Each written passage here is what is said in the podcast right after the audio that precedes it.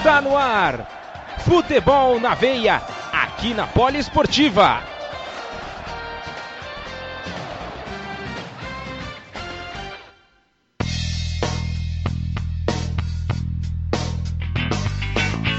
Olá a todos, sejam todos muito bem-vindos ao nosso programa Futebol na Veia, no ar na sua 32 segunda edição.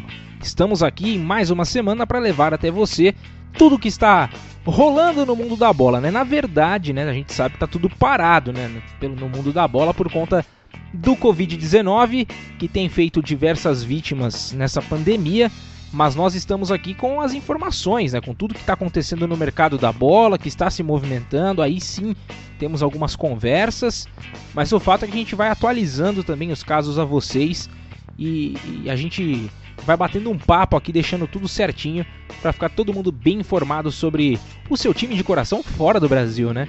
E eu sou Gabriel Max, apresento esse podcast para vocês e ao meu lado, mais uma vez ao meu lado, no programa, mas separados, né, por conta dessa, dessa quarentena, Ícaro Dias, seja muito bem-vindo a mais uma edição do nosso podcast. Olá, Gabriel Max. Olá, nosso querido poli ouvinte, mais essa 32 edição número 32, que consagrou Christian Vieri, né? No programa 21 o pessoal tava reclamando, pô, não falou do Vieri então, no 32. Grande Christian Vieri. É, a gente lembra do Boboieri, Boboieri que não, infelizmente não conseguiu ser campeão do mundo com a seleção italiana, com a Esquadra Surra. E outra também que jogou com a 32, Gabriel, Carlitos Teves. É verdade, hein? É, o Teves que jogou com a 32 no Manchester City, no West Ham e também no Manchester United quando o Carlitos conquistou a Liga dos Campeões da, da Europa, né? Quando ele jogava lá no, no Manchester, que tinha Cristiano Ronaldo, o Wayne Rooney, enfim, aquele grande time do Sir Alex Ferguson. Muito bem observado. E a gente vai fazer o seguinte: vamos começar o nosso programa com os nossos agradecimentos, né? Que não podemos deixar de fazê-los. Vamos agradecer mais uma vez ao Paulo Arnaldo da Poliesportiva e ao Luciano Carvalho do Futebol na Veia por liberarem esse espaço para nós estarmos aqui presentes no seu Spotify, no seu YouTube, na sua plataforma preferida de streaming, né? Então, muito obrigado aos dois e obrigado também ao Diego Spinelli da Web Rádio Mania de Recife, ao PH Andrade da Web Rádio Arena BR, que eles também propagam o nosso programa por aí. Ícaro Dias, e tem novidade também da Fronteira Esportes essa semana, né? Alô, Ícaro? Oi, oi, cortou. Tem novidades, né, da, da Fronteira Esportes essa semana também, né? Sim, tem novidades. Você entrando no site fronteiraesportes.com, cada compra no site da Fronteira Esportes, você tem 10% de desconto. Comprando dois itens, você tem 25% de desconto. E comprando três ou mais itens, você tem 35% de desconto. O Eric aí quebrando a boca do balão. Lá você encontra produtos da NFL, da NCAA, da NBA, do futebol, nosso querido futebol, já falando sobre futebol na veia. Tem o futebol, tem o futebol retrô, aquelas camisas clássicas maravilhosas. Camisa eu gosto, hein? Camisa é legal pra caramba. De, camisa, o futebol retrô é sempre legal, né, Gabriel? Sempre, sempre muito legal. Essas camisas retrô aí eu gosto bastante. Então, tem lá também tem camisa da, da NHL, camisa de rugby também, que é um esporte muito bacana você consegue comprar através do boleto bancário e em seis vezes no cartão de crédito. É isso mesmo. Além de você ter o desconto, 10% de desconto na compra do item, você ainda pode parcelar em seis vezes. Que legal. E além disso, você também pode ser um parceiro, ser um investidor também da Fronteira Esportes. Você quer, ah, quero, quero ter ah, o meu negócio próprio. Se informa lá, no, seja um investidor ou seja um parceiro dentro do site da Fronteira Esportes. Lembrando que eles também ainda continuam com o training camp Training Camp está previsto ainda para maio, por enquanto era que não mudou a data, tá para o dia 23 de maio. E vamos torcer com a graça do bom Deus que esse vírus vá para bem longe e que o evento possa ocorrer na maior segurança possível, Gabriel. É isso aí, é o que a gente mais aguarda, principalmente né, com, com relação ao vírus, que ele possa vazar desse mundo aqui, deixar né, o quanto antes a gente mais tranquilo para voltar também ao nosso ritmo normal, né? Mas vamos lá, enquanto a gente não volta ainda no nosso ritmo normal, a gente vai dar um pulo, vai pegar o nosso avião da Poliesportiva e a gente vai agora conversar com o Leonardo Abraão, falando sobre futebol chinês. Ah, mas antes disso, antes disso eu não posso esquecer de falar para você não sair do nosso podcast. Porque hoje a gente tem algo muito importante, a gente tem uma entrevista exclusiva com o Matheus Rosseto, ele que jogou pelo Atlético Paranaense e agora está brilhando lá na MLS jogando no Atlanta, né, no Atlanta United. Então você não perde por esperar essa entrevista no final do nosso programa, já deixando aquele gostinho de quero mais a você, o torcedor poliouvinte. Então já a gente tem a entrevista exclusiva com o Matheus Rosseto, né, Ícaro? É, exatamente, Gabriel. Essa entrevista com o Matheus Rosseto muito legal e eu não vejo a hora de chegar nesse momento que vai ser o ápice do nosso programa de hoje. É isso aí. Agora a gente vai então para o nosso primeiro boletim de hoje. Vamos com Leonardo Abraão falando sobre o futebol chinês, né, que já tem, tem time voltando a treinar, já está começando a voltar à normalidade lá pela China, que foi onde começou o vírus, né? Então agora que estão diminuindo os casos, a, a rotina dos chineses está começando a se normalizar e você ouve agora esse resumo da semana com Leonardo Abraão.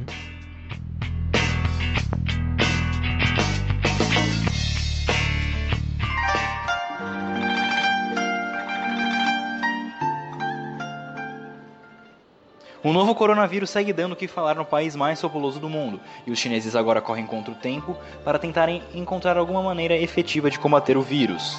Os casos no país já passaram de mais de 82 mil, e o governo agora passou a notificar casos assintomáticos. Ainda mais, temendo uma segunda onda de contaminação, o governo proibiu a entrada de estrangeiros no país, o que pode ocasionar no atraso de alguns jogadores e comissão técnica de times da Superliga, da primeira divisão e da segunda.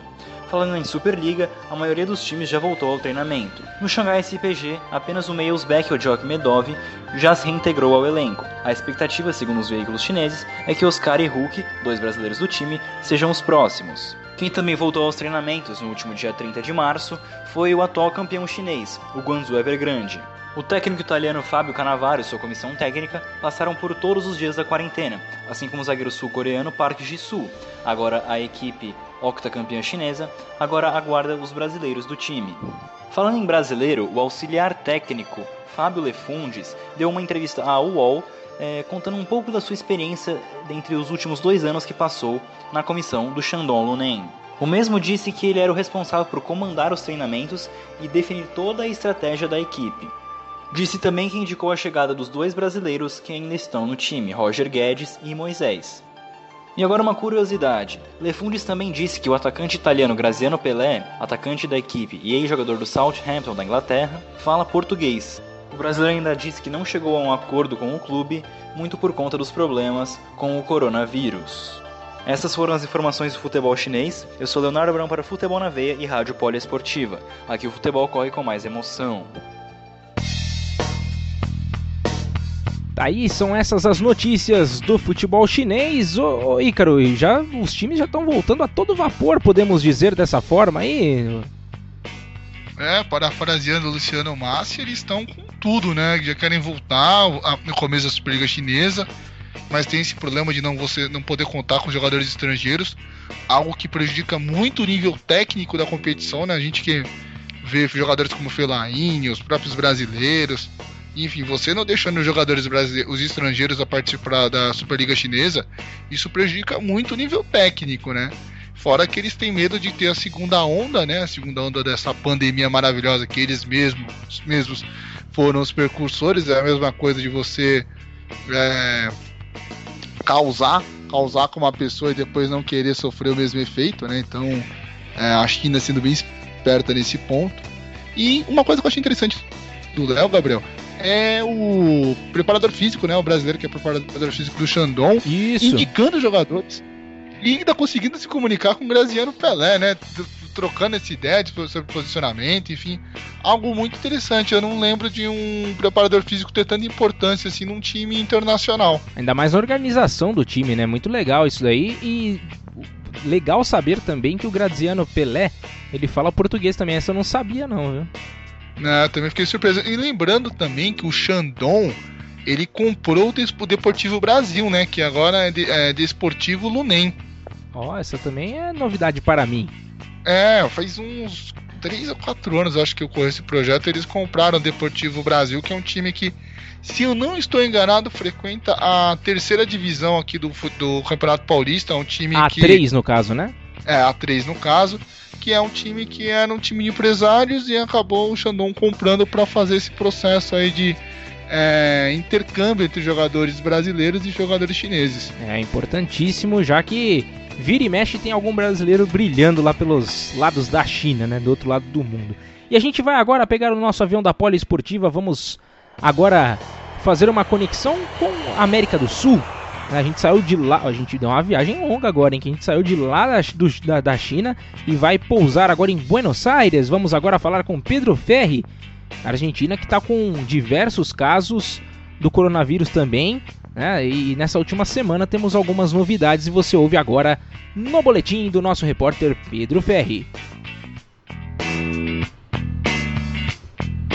Aulas suspensas, fronteiras fechadas, voos cancelados, saídas de casa proibida, monitoramento de drones em praias e, claro, eventos esportivos cancelados. Essas foram as medidas de distanciamento social tomadas pela Argentina dias após a Organização Mundial da Saúde ter declarado que o novo coronavírus era uma pandemia. Quando em 15 de março os argentinos decidiram começar a se fechar para evitar a proliferação da Covid-19, o país tinha 45 contaminados e duas mortes mortes. Duas semanas depois, a Argentina registra 24 mortes e 966 casos, enquanto o Brasil viu o número de infectados ultrapassar a casa dos 6 mil e as mortes chegarem a 240. Na última terça-feira, o presidente Alberto Fernandes decidiu ampliar o período de isolamento social até a Páscoa, no dia 12 de abril. O que vamos conseguir com isso? Continuar controlando a transmissão do vírus, disse Fernandes no domingo. Felizmente, até o momento da gravação, às 18 horas e 55 minutos de quarta-feira, nenhum atleta profissional que atua no país foi diagnosticado com Covid-19. Apenas Ezequiel Garay, zagueiro do Valência, Herman Pesella, defensor da Fiorentina, e Paulo de Bala, atacante da Juventus, testaram positivo. Em meio a esse cenário, o Clube Atlético São Lourenço de Almagro completa neste 1 de abril 112 anos de história. Sem poder sair de casa, inúmeros torcedores, jogadores, ex-jogadores, ídolos do passado e dirigentes tomaram as redes sociais do Ciclone desejando um feliz aniversário. E como não poderia ser diferente, a coluna Catimbano do Futebol na Veia homenageará o clube do bairro de Boedo. Então fica aqui o convite para o ouvinte conferir nosso trabalho lá no site. Por fim, ao que tudo indica, Diego Armando Maradona renovará seu vínculo com o Rinassi Esgrima por mais uma temporada. Com contrato válido até o dia 22 de agosto deste ano, Diego tem tudo apalavrado com a diretoria tripeira para sua permanência, estando o Lobo na primeira ou na segunda divisão. Essas foram as informações do futebol argentino. Eu sou Pedro Ferri para a Rádio Poliesportiva e Futebol na Veia. Aqui o futebol corre com mais emoção. Muito bem, se você quer acompanhar tanto a coluna do nosso querido é, Pedro Ferri e todas as outras colunas do Futebol na Veia, é só acessar www.futebolnaveia.com.br. Ícaro Dias, o que falar sobre o futebol argentino que está ainda se resguardando? As autoridades estenderam o prazo da, da quarentena até o dia 12 de abril para tentar dar uma segurada no vírus. O número de mortes lá na Argentina é consideravelmente pequeno, né? Graças a Deus. E a gente está acompanhando, monitorando esses casos também, né? É muito interessante a Argentina fechando tudo, né, Gabriel? É, tentando cortar completamente o contato entre a, a, a, entre a população, no caso, isso é importante. No caso da pandemia, não se espalhar ainda mais, porque não adianta você é, ser saudável, achar que, tá, achar que é saudável, acabar se contaminando e gerando uns, uns sérios riscos para sua própria saúde e para os demais da sua família. A Argentina tomando todos os cuidados possíveis né, com, esse, com esse vírus. É uma coisa que eu achei interessante, aniversário do São Lourenço, né? O São Lourenço que é um time querido, o time do Papa Francisco, né? Que na última década, nessa última década conquistou a Copa Libertadores aí completando mais um ano de vida. Parabéns ao São, São Lourenço del Magro, lá no estádio Novo Gasômetro. E o Maradona, né, agora conseguindo aí renovar o contrato com o Rinazzi Esgrima, né, tendo essa extensão contratual. Vamos ver se o Dom Diego Armando Maradona consegue desempenhar um bom trabalho à frente do. Bom trabalho que eu digo, o Ginásio consiga subir ainda mais dentro do Campeonato Argentino na próxima temporada. É isso aí, Caro Dias. E a gente vai aproveitar para ir para mais um vizinho da gente aqui. Vamos pegar o nosso avião da, da Poliesportiva. A gente vai agora direto ao Uruguai. Agora a gente vai falar sobre futebol uruguaio. Nosso repórter, né, o nosso setorista, digamos assim, do futebol uruguaio é o Luciano Massi, que tem todas as informações de tudo que está acontecendo por lá. Né? A gente é, que comentou há pouco tempo atrás, a gente falou até da história do goleiro Manga, né? Que o goleiro Manga estava morando por lá, está tentando voltar para o Brasil para morar no Retiro dos Artistas, né? Por conta também desse, desse, dessa magnitude aí desses problemas, é importante também estar aqui no Brasil, né? Então vamos agora com Luciano Massi para falar sobre futebol uruguaio. E o futebol segue paralisado na terra de Cavani e Soares. Falando em Luizito Soares, nessa semana o jogador do Barcelona e seleção uruguaia doou 500 cestas básicas para moradores do subúrbio de Montevidéu, a fim de minimizar os impactos econômicos causados pelo surto do novo coronavírus. Além de Luizito, outros jogadores e até mesmo técnicos também fizeram doações, como é o caso de Diego Forlan, técnico do Penharol, Christian Stuani, Lucas Torreira, José Jiménez e Nicolás Lodeiro, a fim de contribuir com bem-estar e saúde do povo charrua, algumas equipes estão literalmente abrindo as suas portas para abrigar pessoas necessitadas. Como noticiado no boletim passado, o Penharol foi o primeiro deles. Depois disso, foi a vez do Montevideo Wanderers, Fênix, River Plate, Defensor Sporting, Plaza Colônia e Rentistas, líder do Apertura antes da paralisação. Nessa semana, o Nacional também entrou nessa lista, quando colocou seu ginásio de vôlei à disposição. Ainda falando sobre os desdobramentos da Covid Covid-19 no futebol uruguaio, todos os clubes da primeira divisão já estão sendo afetados pela falta de jogos, pois sem futebol não entra dinheiro no caixa das equipes. Desse modo, o que resta aos clubes é colocar seus funcionários no seguro-desemprego, como é o caso do Plaza Colônia, Defensor Sporting e Danúbio. Essa medida também foi adotada pela Associação Uruguaia de Futebol, que colocou no seguro todos os árbitros, funcionários e até mesmo Oscar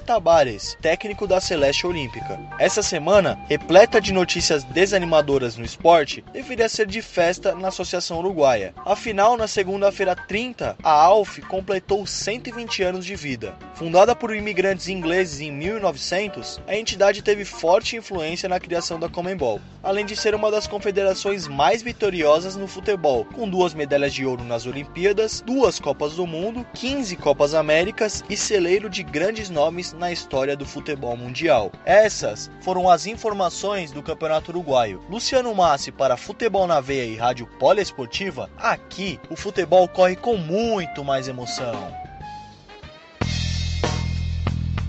Tá aí o boletim do nosso repórter Luciano Massi falando sobre o futebol uruguaio. Legal essa iniciativa de jogadores e clubes de abrirem as portas, fazerem doações pro, pro povo que tá sofrendo tanto, né, Ícaro?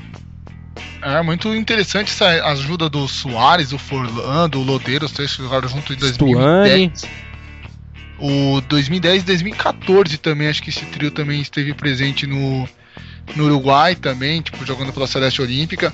É, os clubes também ajudando, muito importante, o Rentistas, o Penharol, o Nacional, o Montevideo Wanderers, ajudando também a abrir os espaços para poder você é, poder, sei lá, montar uma base uma unidade de pronto atendimento, centro de UTI. Muito legal essa iniciativa do, dos clubes no Uruguai.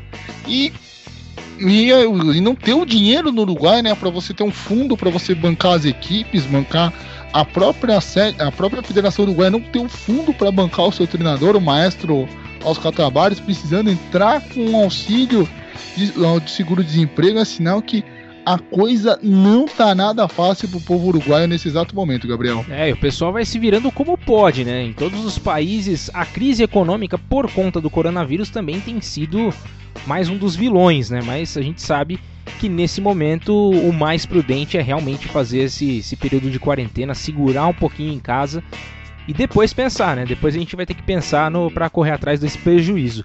E 120 anos da Gabriel. da Alf também, né? A gente também tem essa comemoração em meio a tanta tristeza, essa comemoração também no futebol uruguaio. É, exatamente. Uma coisa que eu tava pensando, a população tá tão preocupada, tá tão ansiosa, tá tão desesperada que ela não sabe se ela trabalha para viver, para ter um sustento para levar para casa, ou ou se vai acaba pegando o vírus e acaba tendo alguma coisa pior, tipo, é. ninguém sabe o que fazer nesse momento. Esse momento é um momento tão delicado que você não sabe se o que, que é mais importante. Se eu vou cuidar da minha, da minha parte da minha parte financeira ou se eu vou cuidar da minha, da minha saúde. É, é uma coisa muito é um é um tema muito de delicado pra gente estar tá abordando.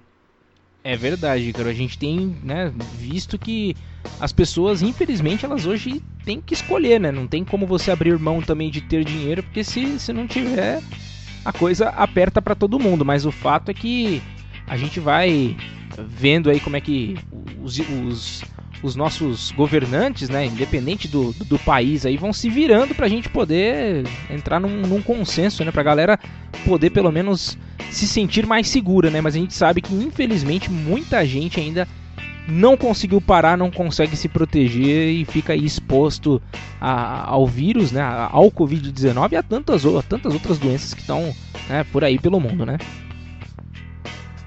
É, exatamente. A gente não sabe o que fazer e o que só nos resta nesse exato momento é ter esperança. A Exato. esperança é a última que morre. É isso mesmo. E acreditar principalmente nos nossos profissionais da saúde que estão na linha de frente, né? Estão dando a cara a tapa, literalmente, para que esse vírus seja controlado o quanto antes. Isso é um trabalho muito importante desses profissionais. A gente tem que realmente dar os créditos né, aplaudir esses profissionais porque eles estão sendo guerreiros, verdadeiros guerreiros nessa, nessa batalha contra o coronavírus. Pois bem, a gente vai agora pegar o nosso avião da Poliesportiva mais uma vez. Falado sobre o futebol uruguaio, a gente vai agora embarcar para o nosso tequilão da semana. Olha que beleza, hein? Você estava com saudade do tequilão, Ícaro? Ah, sempre a gente sente saudade né, do boletim do futebol mexicano, do jogo mexicano, principalmente com aquela emoção com aqueles gols maravilhosos, né, que o Márcio coloca no seu boletim. Então vamos ouvir, né, com, qual é o tequilão dessa semana, Márcio Reis. É isso aí. Então vamos lá, vamos com o Márcio Reis falando do futebol mexicano, nosso tequilão. Habla Gabriel Max Secredias. Listos a uno más tequilón? Pero primero, lavate bien las manos. No México, a situação vem piorando cada vez mais. Essa última terça-feira, 31 de março, foi decretado estado de emergência de saúde por conta do novo coronavírus. A medida vale até 30 de abril e é uma resposta do governo mexicano ao aumento do número de casos no país, que tem 1.094 infectados e 28 mortos. E mesmo com essa medida mantida, os clubes da primeira divisão se reuniram e disseram que o Clausura 2020 terminará sim ou sim. O diretor de esportes do Clube Leão, Rodrigo Fernandes, anunciou que a decisão está tomada mesmo que o campeonato volte em meados de maio. Selecionei um trecho da fala do mandatário. Abre aspas. Isso não vai mudar. Temos que esperar para ver o que nos dizem as autoridades. Devemos ser responsáveis e respeitar. É o melhor para todos. De fato, hoje houve uma chamada de vídeo com todas as equipes da liga e ainda não há data. Será difícil em meados de maio, porque as equipes precisam de pelo menos duas semanas para se preparar fisicamente Talvez seja no final de maio, mas ainda não há data. O que está claro é que o torneio deve ser retomado. Fecha aspas. Essa decisão é muito ousada dos dirigentes, porque o campeonato mexicano ele segue o campeonato europeu. E se o campeonato voltar em maio, fim de maio, como a previsão mais otimista, ele teria de acabar antes de agosto, que é quando se inicia a nova temporada. Só que além da liguilha, ainda tem a Copa México e a Conca Champions. E como que as equipes que estão nas três competições vão fazer? Eu tô bem curioso para ver a cena dos próximos capítulos e é claro, trazer para vocês aqui no Futebol na Veia e Rádio Poliesportiva. Aqui o futebol corre com mais emoção. É, rapaz, pode virar uma salada esse negócio aí do calendário do futebol mexicano, porque é muito pouco tempo para três, três grandes é, competições, né? Liguilha, tanto quanto a Conca Champions e o Campeonato Nacional. Ícaro Dias, o que, o que será que esse pessoal vai fazer, hein, bicho? Ah, o certo é você parar a liga, encerra o campeonato. É, mas a galera tá resistente, estão falando que vão terminar sim ou sim, né? Pela fala do Márcio Reis. Sim, mas não tem o, o sim, o sim. Tipo, o México. Eu não lembro se foi na semana. Não, sei, não lembro se foi no dia 28, no programa PGM 28 a 29, que o Márcio trouxe falando: Ah, que rolou um evento no México com mais de 70 mil pessoas. É um evento de música, né? É, isso é claro que foi epicentro da pandemia, igual foi na Itália, que ocorreu o jogo entre Atalanta e Valência. O Kaique, o Kaique citou, acho que tá com os dois programas, que também foi epicentro lá. É claro que está sendo epicentro no, no México, né? Isso acaba prejudicando a Liga MX. E para mim não tem como ter campeonato. Falta dois meses para terminar, para depois virar um outro campeonato. Você não pode tipo, arriscar, arriscar a integridade física dos atletas. Aí precisa o sindicato dos atletas baterem o pé e falar: não, a gente não vai jogar. Enquanto não tiver certeza que não vamos correr riscos, não iremos jogar e pronto, acabou. Fim de papo.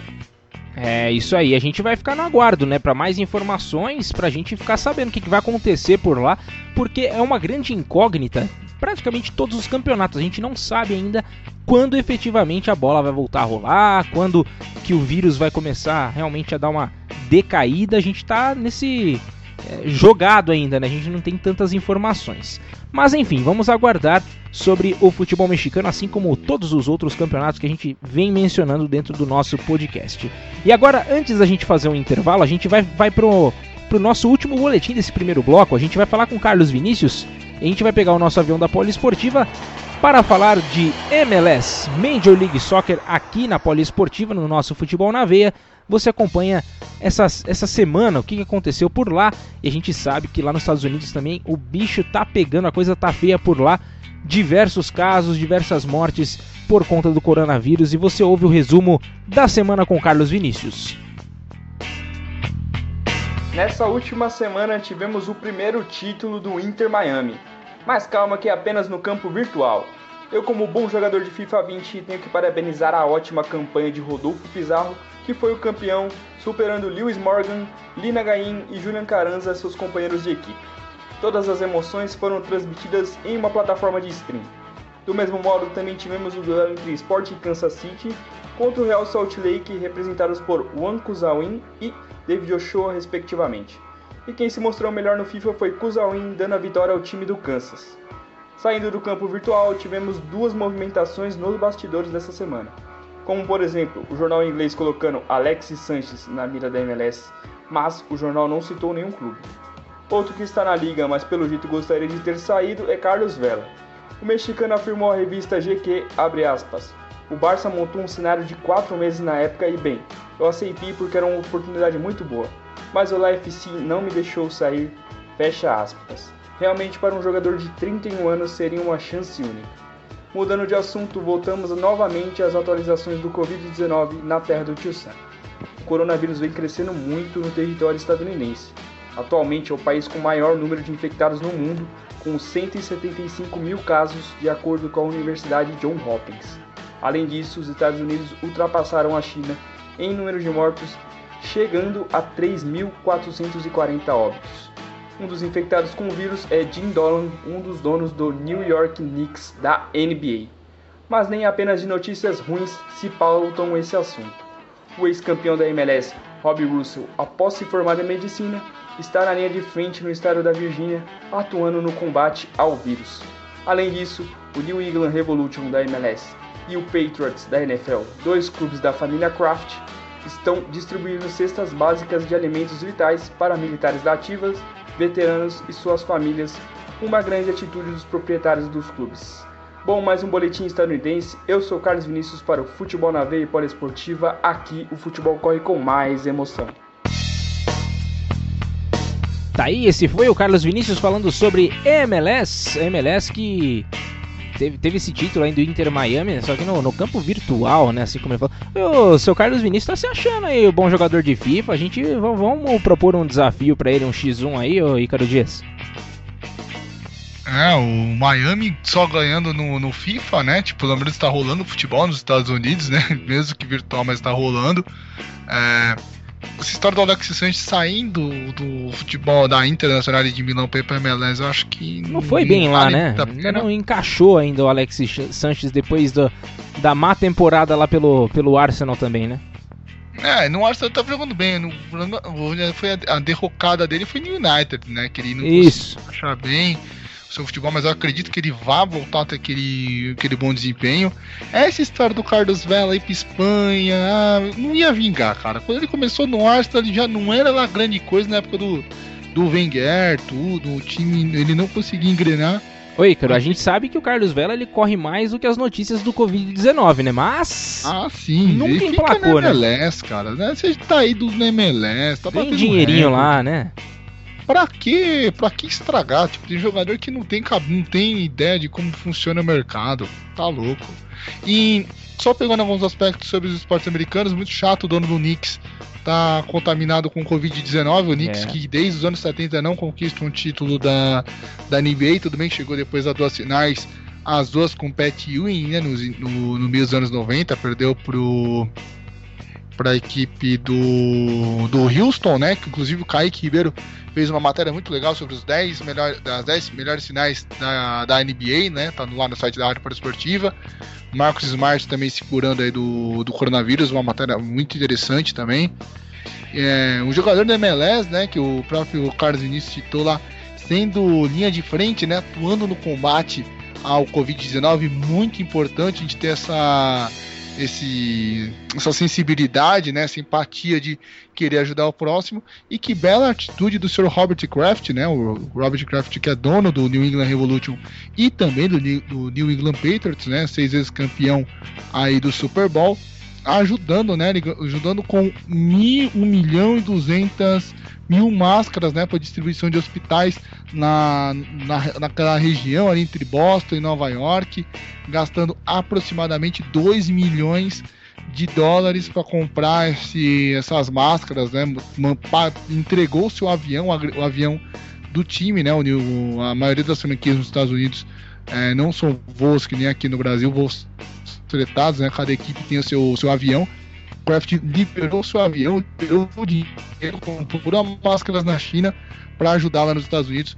Bela iniciativa do, do Sr. Robert Kraft. É isso aí, belíssima iniciativa mesmo. E a gente vai agora fazer uma breve pausa no nosso programa, né? A gente, você que está ouvindo pelo Spotify só vai ouvir a nossa é, a nossa introduçãozinha mais uma vez e já voltamos com mais informações. A você que está acompanhando pelo www.radiopoliesportiva.com.br ou pelo futebolnaveia.com.br, terão um breve intervalo e já a gente volta com mais emoção aqui na minha, na sua, na nossa Rádio Poliesportiva, no meu, no seu, no nosso Futebol na Veia, tá bom? Então já a gente volta com muito mais emoção.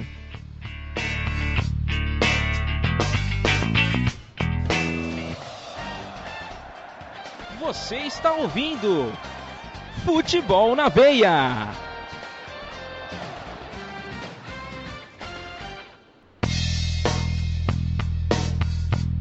Agora sim, voltamos com o nosso segundo bloco do Futebol na Veia aqui na Rádio Poliesportiva. E a gente já vai fazer o seguinte: lembrar a você que no nosso programa, no final do nosso programa, no nosso último bloco, teremos uma entrevista exclusiva com o Matheus Rosseto, jogador do Atlanta United, jogando lá pela Major League Soccer, que foi o nosso último boletim, inclusive, né, que o Carlos Vinícius trata muito bem durante todas essas semanas. E a gente daqui a pouquinho vai conversar. Agradeço desde já o trabalho feito pelo Juan Silva, pelo próprio Carlos Vinícius e pelo Eric Filardi para essa entrevista sair nesse programa de hoje. Mas agora a gente vai para o futebol europeu. Vamos agora dar uma passada pela Europa.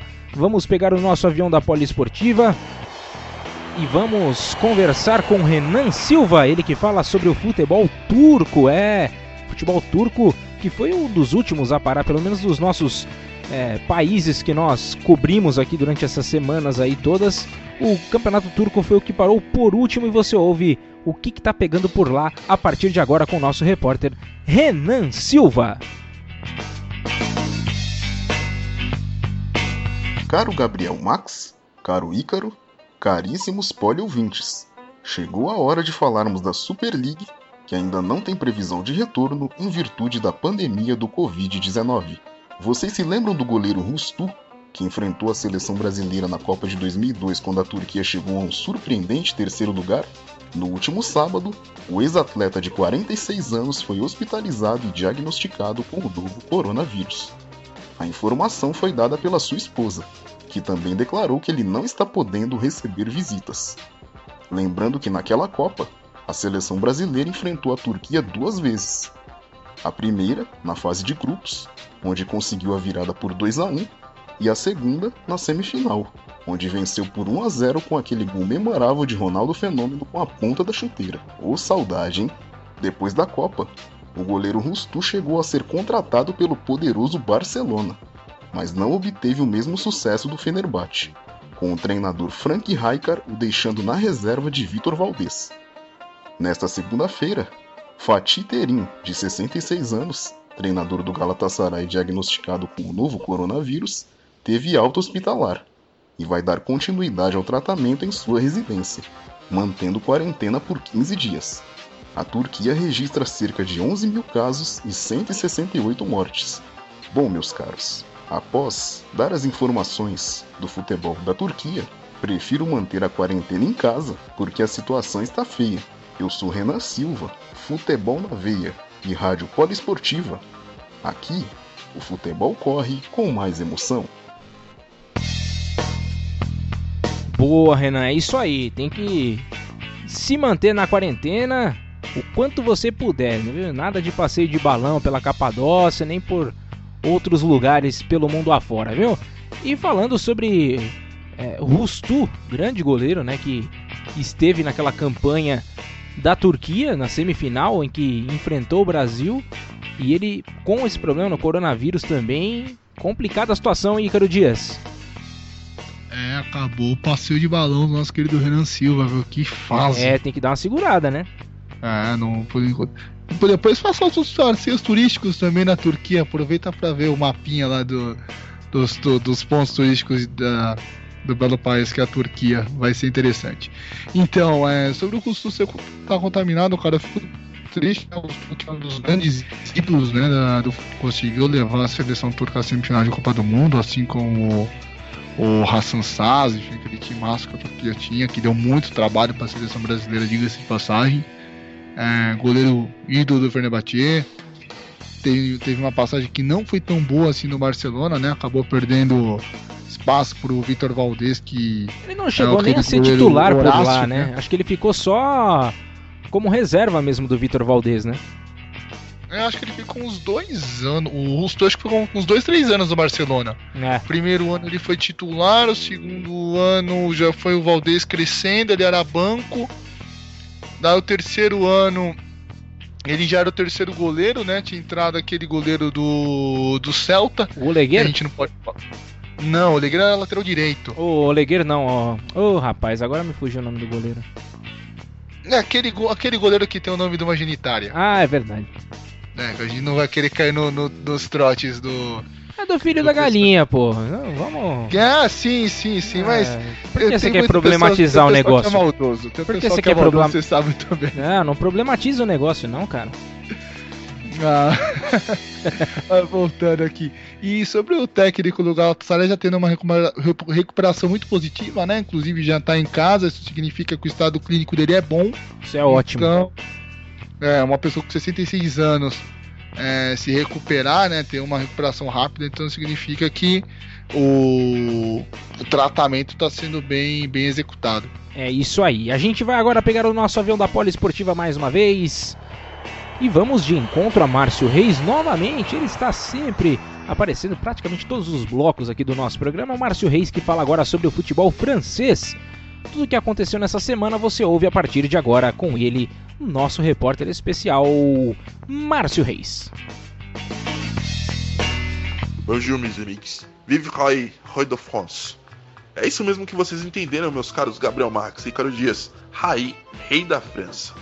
O jornal France Football elegeu Raí como o jogador brasileiro mais influente no futebol francês, superando Neymar, Ronaldinho Gaúcho e Juninho Pernambucano. Rai atuou por cinco temporadas no PSG de 93 a 98, disputando 217 partidas e marcando 74 gols. Ele conquistou um campeonato francês, duas Copas da França, duas Copas da Liga, uma Supercopa da França e a extinta Recopa Europeia na temporada 95-96, único título internacional do PSG, ao lado da Intertoto em 2001. E bater o Juninho Pernambucano não é para qualquer um. O Juninho ficou no Lyon de 2001 a 2009 atuou em 343 partidas, marcou 100 gols e tem 14 títulos conquistados, sendo 7 só da Ligue 1 de forma consecutiva. Realmente, Raí fez história.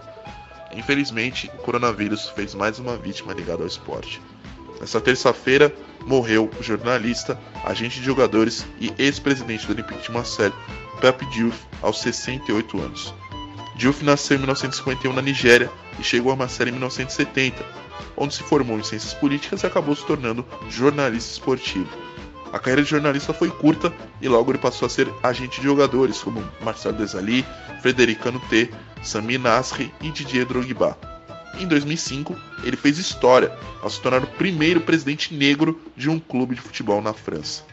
Em sua gestão, o Marseille foi campeão de uma Copa Intertoto em 2005, que não é muito considerada por torcedores e imprensa. Mas ele colocou a equipe como protagonista do futebol nacional e internacional, fazendo boas campanhas na Liga dos Campeões, chegando a duas finais de Copa da França. O ciclo de UF se encerrou em 2009, quando ele foi demitido do cargo de presidente. Em meio à paralisação do campeonato, proposta de redução do salário dos jogadores nesse período, o Toulouse, lanterna da Ligue 1, teve uma atitude de time campeão. O clube anunciou à prefeitura da cidade que cede seu centro de treinamento para combate à luta contra o Covid-19, além de doações aos hospitais.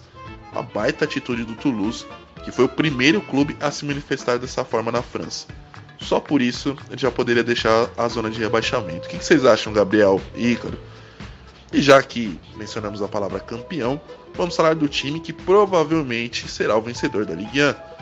Na quarta-feira, 1 de abril, o lateral direito belga Thomas Meunier se manifestou o interesse de permanecer no PSG. O jogador que terá seu vínculo encerrado ao fim da temporada, 30 de junho, aguarda uma tratativa com o clube parisiense. Mas os jornais franceses dão como certa a transferência do jogador, e os possíveis destinos podem ser o Tottenham da Inglaterra, a Internacional de Milão da Itália e, o mais provável de todos, o Borussia Dortmund. Meunier chegou ao Paris em 13 de julho de 2016, tem 127 jogos com a camisa do PSG, 13 gols marcados e 9 títulos conquistados. Seu valor de mercado é de 30 milhões de euros. E só para finalizar, já que falamos em dinheiro alto, quem está preocupado é a Federação Francesa de Futebol, que devido ao Covid-19 não terá quatro jogos dos Blues, que pode acarretar em uma perca de 25 milhões de euros. E essas foram as informações do futebol. Aqui comigo, Márcio Reis, para o Futebol na Veia e Rádio Poliesportiva. Aqui, o futebol corre com mais emoção.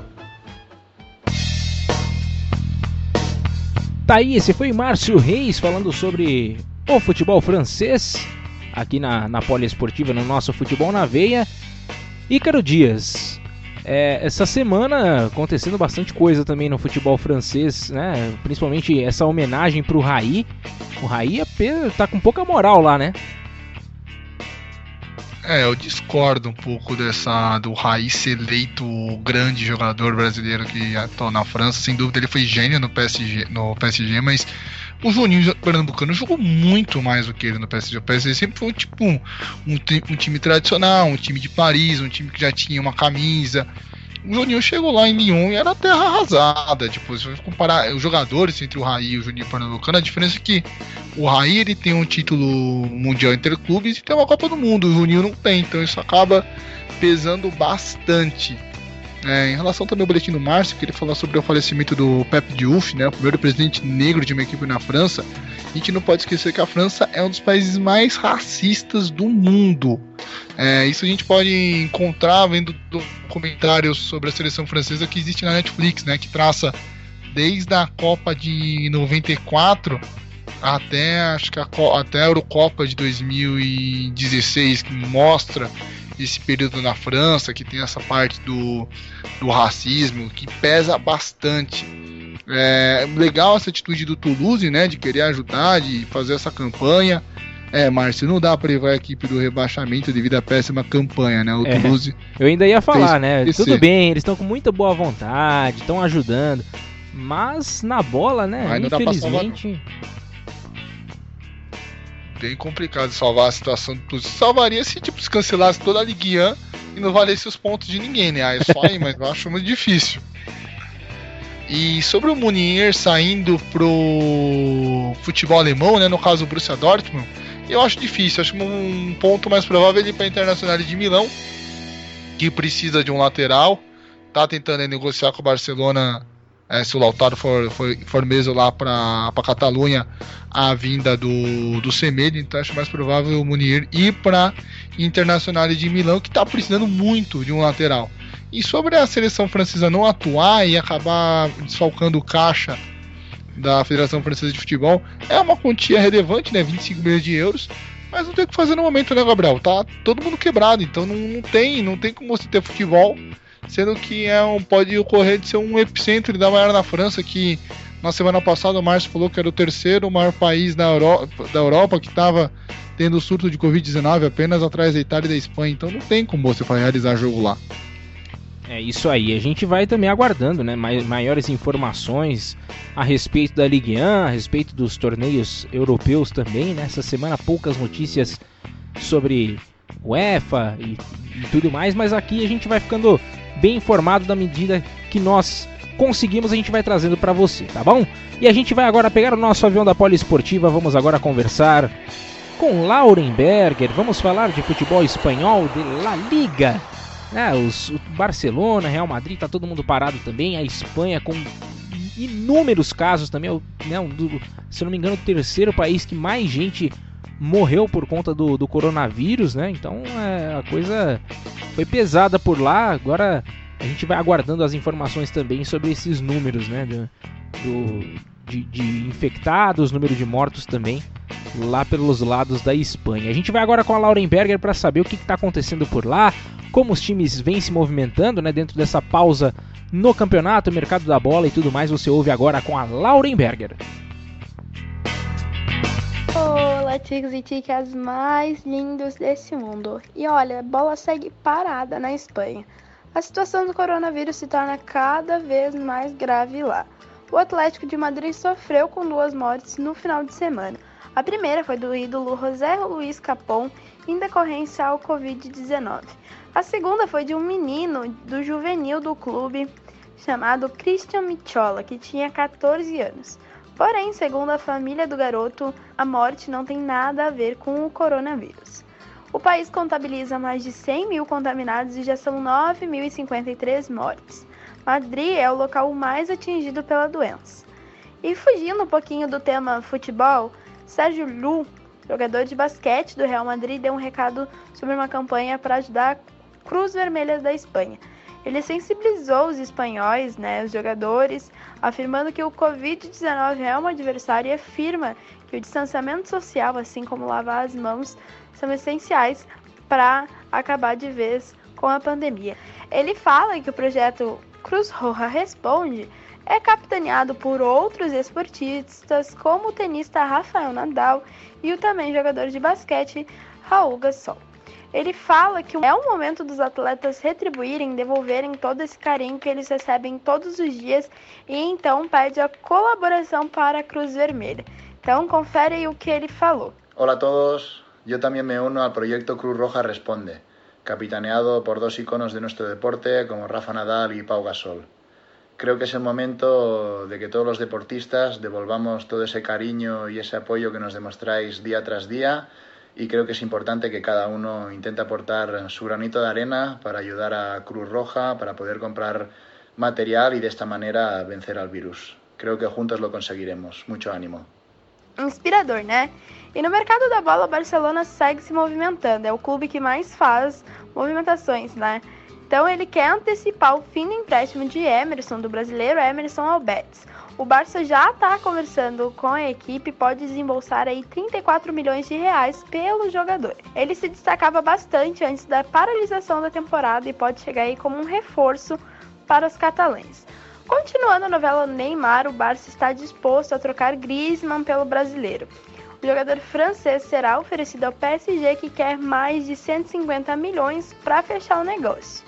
Além disso, os catalães seguem na negociação por Lautaro Martinez, da Inter de Milão, e tentam a todo custo a renovação de Lionel Messi.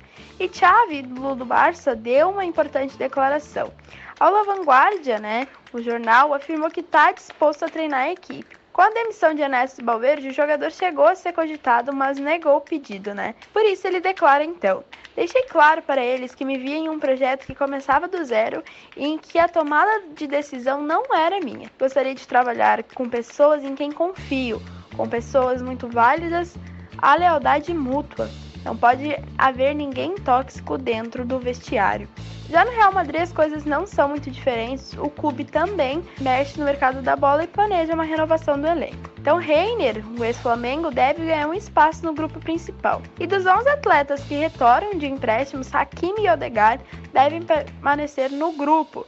Já Rames, Bale, Lucas Vasquez e Mariano Dias são dúvidas e podem e devem ser negociados. E um brasileiro está no radar dos madrilenhos, né? Então se trata de Igor Gomes do São Paulo que estaria sendo observado e monitorado pela equipe. O jornal AS o chama de um novo Kaká.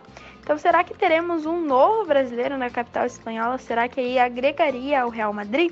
Deixo aí essa dúvida com vocês. Era isso por hoje, Tiquitos. Lembrem-se sempre de evitar sair ao máximo, né? Isolamento social é extremamente necessário. E também de lavar as mãos, né? E lavem muito bem. Eu sou Lauren Berger para o Futebol na Veia e Poliesportiva. Aqui o futebol corre com mais emoção. Adiós, muchachos! Tá aí, essa foi Lauren Berger falando sobre o futebol espanhol né, durante essa semana. O mercado da bola vem se aquecendo, o nome de Neymar vem sendo falado de novo lá no Barcelona. Como sempre, né, Ícaro? Oi, Gabriel como sempre, o nome do Neymar sendo falado lá no, no Barcelona, né? Ah, sim, o nome do Neymar sempre é lembrado na, na Catalunha, né? Aliás, essa negociação entre Neymar e Griezmann tem que o, Barce o PSG falou que só libera por 250. O passe do Griezmann está avaliado em 120 milhões mais ou menos segundo o Transfer Market. É, se o Barcelona quer comprar ali mesmo, ele vai ter que pagar a grana que ele pagaria no Lautaro Martinez. Então acredito que o Lautaro não vai para a Catalunha, porque o Xavi ele provavelmente vai querer o Neymar caso ele assine o contrato com lá com o Barça e ele já conhece praticamente todo o elenco, Ter Stegen, Messi, Soares, né, conhece o próprio Neymar, Busquets, uh, Jordi Alba, que foram jogadores que ganharam a Champions League na última vez e quem era quem era quem estava comandando aquele time, quem foi o capitão que levantou a orelhuda naquele, naquela ocasião, foi justamente o Chave. E o Chave ele quer o vestiário blindado, ele não quer nenhuma bagunça. Sobre o início do boletim, achei muito legal que a Lauren colocou, né? É, a, a, lembrando da parte do Capão, grande ídolo colchoneiro. É verdade, é, isso é muito interessante, inclusive, né?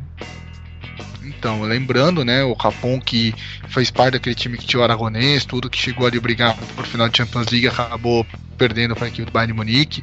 É, tem também o, sobre a, os esportistas, né? O Sérgio Lu, campeão do mundo é, na última, no último Mundial da FIBA, né? Com a seleção da Espanha. E foi legal esse convite que ele fez, né? Pra galera poder ajudar também, né? Sim, sim, importantíssimo. Ele está participando, o Rafa Nadal, que nem se fala, né? O rei, o rei do Saibro, os irmãos Paul e Mark Gasol, o ex-técnico do Real Madrid, né? O, o Lopetegui também está tá, tá, tá contribuindo. O Luciano Massa ele escreveu uma matéria para o site da Rádio, da Rádio explicando justamente como está sendo ajuda, essa ajuda desses grandes ídolos do, do esporte espanhol. Ó, legal, Isso. então dá para acompanhar então no site da Poliesportiva, não é? Exatamente, matéria lá do Luciano Massi. Legal, então se você quiser acessar essa e outras notícias sobre o, os esportes de maneira geral é www.radiopoliesportiva.com.br. Vai lá, pode continuar aí, cara. E sobre o Real Madrid, né, que é, o Renier tá ganhando espaço, tem o Marquinhos Odegaard, que é grande joia norueguesa, né? Ele que foi o, grande, o primeiro destaque, depois agora que surgiu é, o Haaland mas eu não sei se o Real Madrid vai contratar o Igor Gomes. Por quê? Tem que ver quantos extracomunitários tem no Real Madrid. Ó. A gente tem o Vinícius Júnior, Rodrigo, Marcelo, Casemiro, Militão, Renier. Não tem como, não, não tem espaço. Um desses caras teriam que sair para a chegada do Igor Gomes. Será que não vai pintar alguma saída nessa próxima janela de transferência? Pode ser isso também, né? Ah, não sei, viu? Ali tem, ó. Difícil de saber ainda, né? A gente não tem tantas informações a respeito disso, mas já está sendo ventilado o nome do, do, do Igor Gomes lá. O que muito. O que muito me Tony deixa- Vai sa- vai sair de lá para ter, essa, pra ter essa entrada, porque É. a gente já sabe que o Luca Modric vai sair para a chegada do Renier. É, isso mesmo. E vai ficar um, um, me- um meio sobra de brasileiro com Casemiro, é, Renier, Igor Gomes. Oi, cara, mas Um a gente ataque- sabe também que nessa mesma medida em que são ventilados os nomes, a imprensa lá pela, pela Espanha gosta também de jogar um verde, né? De dar uma, uma esquentada nesse mercado. E já estão colocando o menino como o novo Kaká. E esse negócio aí eh, não costuma dar muito certo, né? Ah, não, então, tem que ver muito bem como que eles vão montar esse time do Real Madrid. Porque tá, tá se desenhando muito aquela era galáctica de 2005. Vamos contratar um monte de jogador que é, é badalado, que pode virar potencialmente um grande jogador. E daí o cara acabando virando, acaba indo para outro time, aí sim virando um, um grande jogador dentro do mercado internacional, né, Gabriel?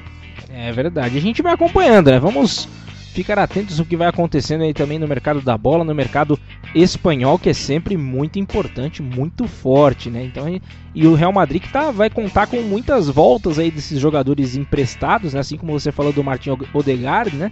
E outros tantos aí vão voltar. A gente precisa ver o que, que vão querer para essa, essa temporada ainda e para a próxima.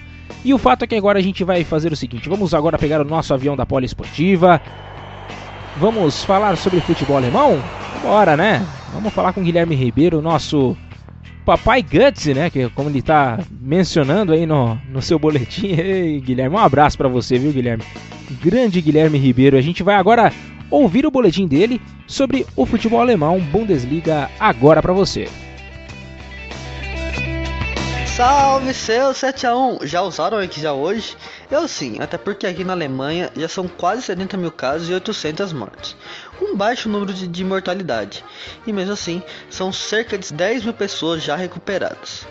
Mesmo com esses números, ela não chegou na Regional League, a quarta divisão alemã. De resto, todos os lados do futebol alemão já foram infectados. O último foi o futebol feminino, a Frauen Bundesliga, como a jogadora do Frankfurt FC. E logo na mesma semana que o jogador do Eintracht Frankfurt também foi diagnosticado. O nome de ambos foi preservado pelas equipes. Os times estão em sexto e oitavo lugar, respectivamente. Mas sobre futebol feminino, deixa para um outro podcast.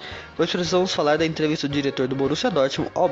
Ele disse que partiu dos próprios funcionários e jogadores a decisão de renunciar aos salários. E também falou que sempre saúde deve ser em primeiro lugar e respeitar ao máximo as decisões da chanceler Angela Merkel também anunciou a união de Bayern, Borussia, Leverkusen e Leipzig para doar 22 milhões de euros aos clubes pequenos da terra da cerveja. E também chegou a falar sobre que o clube não deve fazer o máximo para segurar Jadon Sancho, se ele quiser sair na próxima janela, mas admitiu que quer ganhar os 100 milhões desejados mesmo acreditando que com a crise do coronavírus os preços devem cair. Outra coisa sensacional que o Clube Aurinegro fez foi uma campanha para doar dinheiro aos bares da cidade de Dortmund. Assim, no horário da partida em que o Dortmund, respectivamente, jogaria, por exemplo, como no próximo sábado às 11h30, você pode entrar no site da equipe e lá no mapa interativo que tem na cidade de Dortmund e escolher o bar da sua preferência e doar um valor que corresponderia ao tanto que você beberia ou comeria. Por exemplo, 100 euros. Ah, porque eu doaria 100 euros porque eu gasto isso de cerveja num dia com os meus amigos. Um exemplo, que grande campanha. E ficando no Ravender, vamos falar do Schalke 04 mais um clube que anunciou redução de 25% do salário dos seus jogadores e também disse que multou o Harit por não cumprir bem a quarentena. O atacante marroquino foi visto em um bar com amigos em uma cidade próxima a Gelsenkirchen. Que coisa feia, hein, amigão. Nem ele e nem o time já vinham bem no ano. E ainda comete uma dessa. Para fechar, União Berlim soltou o comunicado que voltará a treinar no dia 6 de abril e falou que segue uma recomendação da própria Federação Alemã e que muitos clubes já devem voltar a treinar até o dia 10, dependendo da situação dos seus jogadores com corona ou não. Essas foram as ações do coronavírus alemão. Sou Guilherme Ribeiro e você sabe que o papai Guts 19 no futebol na veia e poliesportiva é com muito mais emoção. Hey, Guilherme Ribeiro, esse rapaz aí, vou te falar, né? vou te falar um negócio.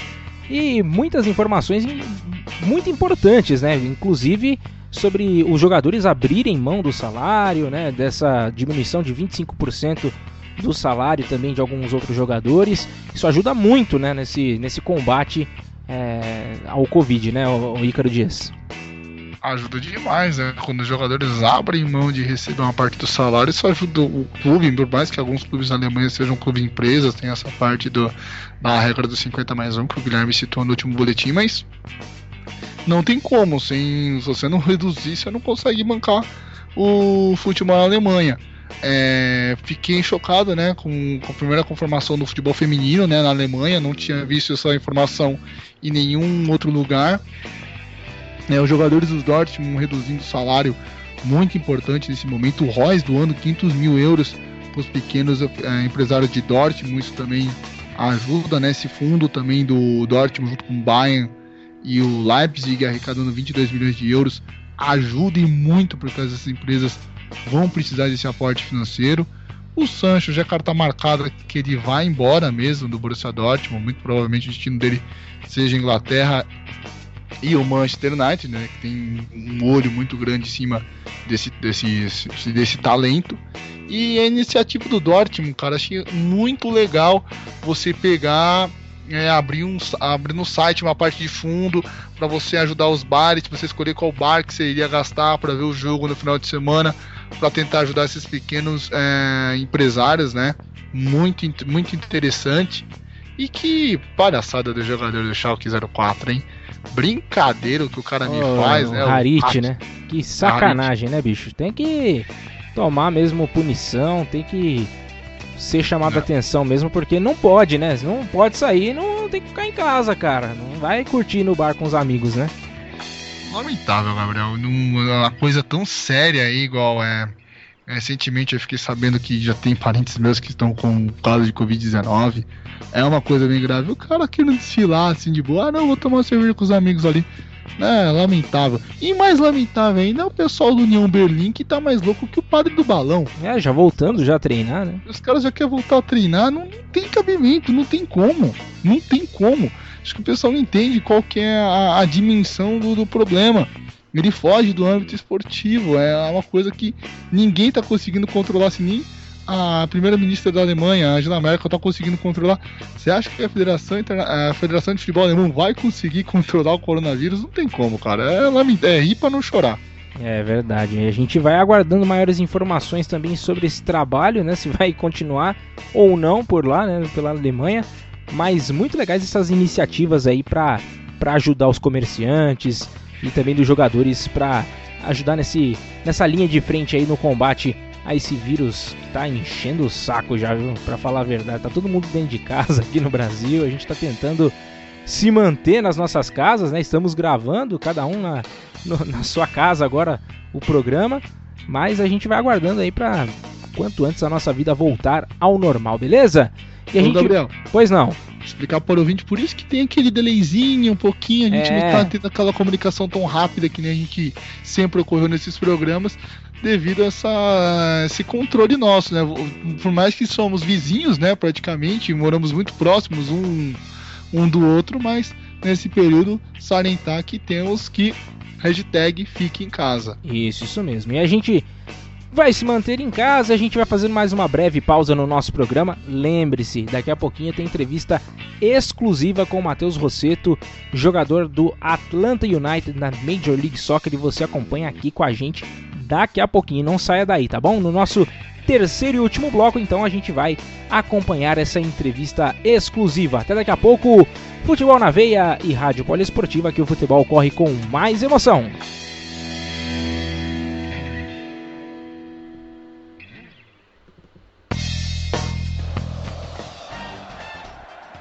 Você está ouvindo Futebol na Veia.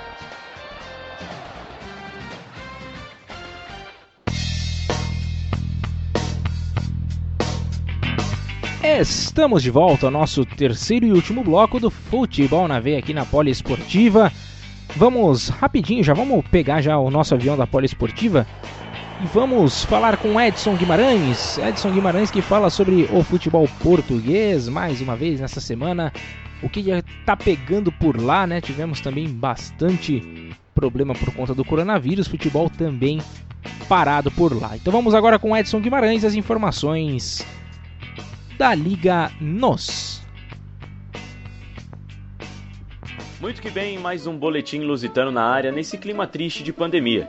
Isso mesmo, o futebol português continua paralisado devido ao novo coronavírus. Na última terça-feira, dia 31, Pedro Proença, atual presidente da Liga de Clubes, admitiu que a Primeira Liga pode ser concluída com portões fechados, mas está convicto de que haverá, aspas, campeão e equipas a subir e a descer.